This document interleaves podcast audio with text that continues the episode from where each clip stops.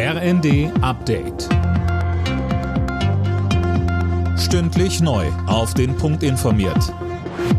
Ich bin Dennis Braun.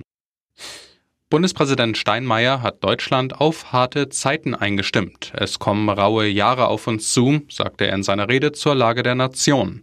Und mit Blick auf den russischen Angriffskrieg in der Ukraine sprach Steinmeier von einem Epochenbruch. Wenn wir uns einen Begriff machen von dem Zeitalter, das zu Ende gegangen ist, dem neuen Zeitalter, das begonnen hat, dann und nur dann schärfen wir unseren Blick für das, was jetzt von uns verlangt ist. Und ich bin sicher, dann müssen wir dieser neuen Zeit nicht angstvoll oder gar wehrlos entgegensehen.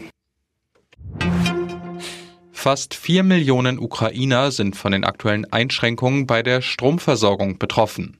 Präsident Zelensky kündigte an, dass in vielen Städten und Regionen der Strom zeitweise ganz abgestellt werden müsse, um die Lage zu stabilisieren.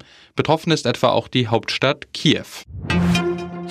Bundesverkehrsminister Wissing will bei der Mobilitätswende nicht nur auf Elektrofahrzeuge setzen. Mit Blick auf die jüngste EU-Entscheidung, dass ab 2035 nur noch klimaneutrale Neuwagen zugelassen werden sollen, sagte Wissing im ZDF.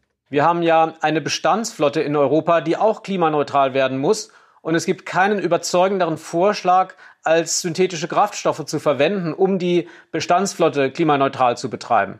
Deswegen müssen wir diese Option unbedingt in Europa sichern. Wir brauchen jeden Beitrag zu klimaneutraler Mobilität und nicht die Verengung nur auf eine Technologie. Werder Bremen hat den zwölften Spieltag in der Fußball-Bundesliga mit einem Sieg eröffnet. Gegner im heimischen Weserstadion war am Abend Hertha BSC, entstand aus Sicht der Bremer 1 zu 0.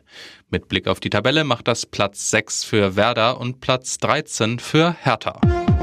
Alle Nachrichten auf rnd.de